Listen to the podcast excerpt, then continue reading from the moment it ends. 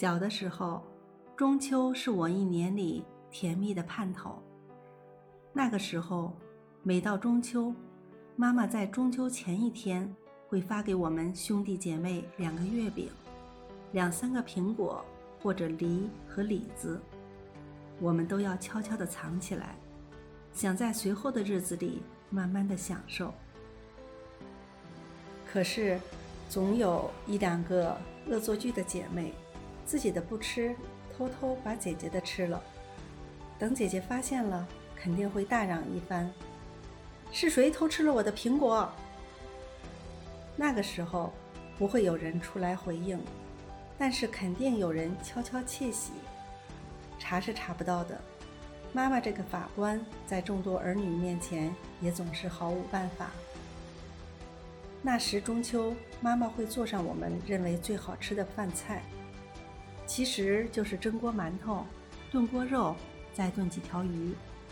但是在那个时候，对于我们来说，那简直称得上是山珍海味、美味佳肴了。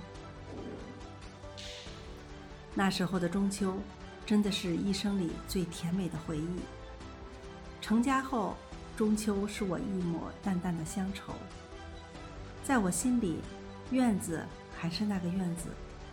月亮还是那个月亮，可是中秋想起那个家，怎么就越发的深爱，继而热泪盈眶了呢？